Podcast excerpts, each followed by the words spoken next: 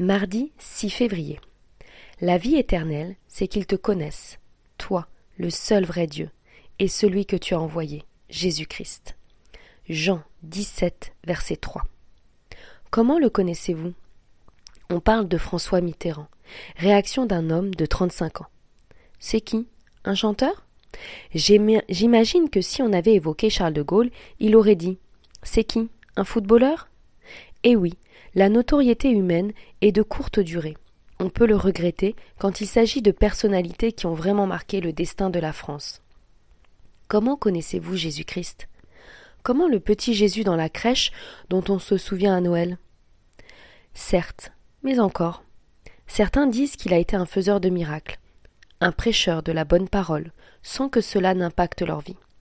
Pourtant, Jésus a plus marqué notre monde que n'importe quel bienfaiteur. Il transforme et satisfait le cœur de tous ceux qui se confient en lui. Il leur assure un avenir éternel avec lui. Il est donc primordial de bien le connaître et de vivre avec lui. C'est le but essentiel de notre lecture de la Bible. Jean 5, verset 39. Par elle, nous le découvrons mieux chaque jour. Nous apprécions sa divinité, sa puissance, son amour sacrificiel et sa patience incroyable envers nous. Mais nous réalisons aussi sa sainteté, son horreur du péché, et comprenons qu'il sera le juge de ceux qui ne veulent pas qu'il soit leur sauveur. Alors, pourquoi faire le mauvais choix?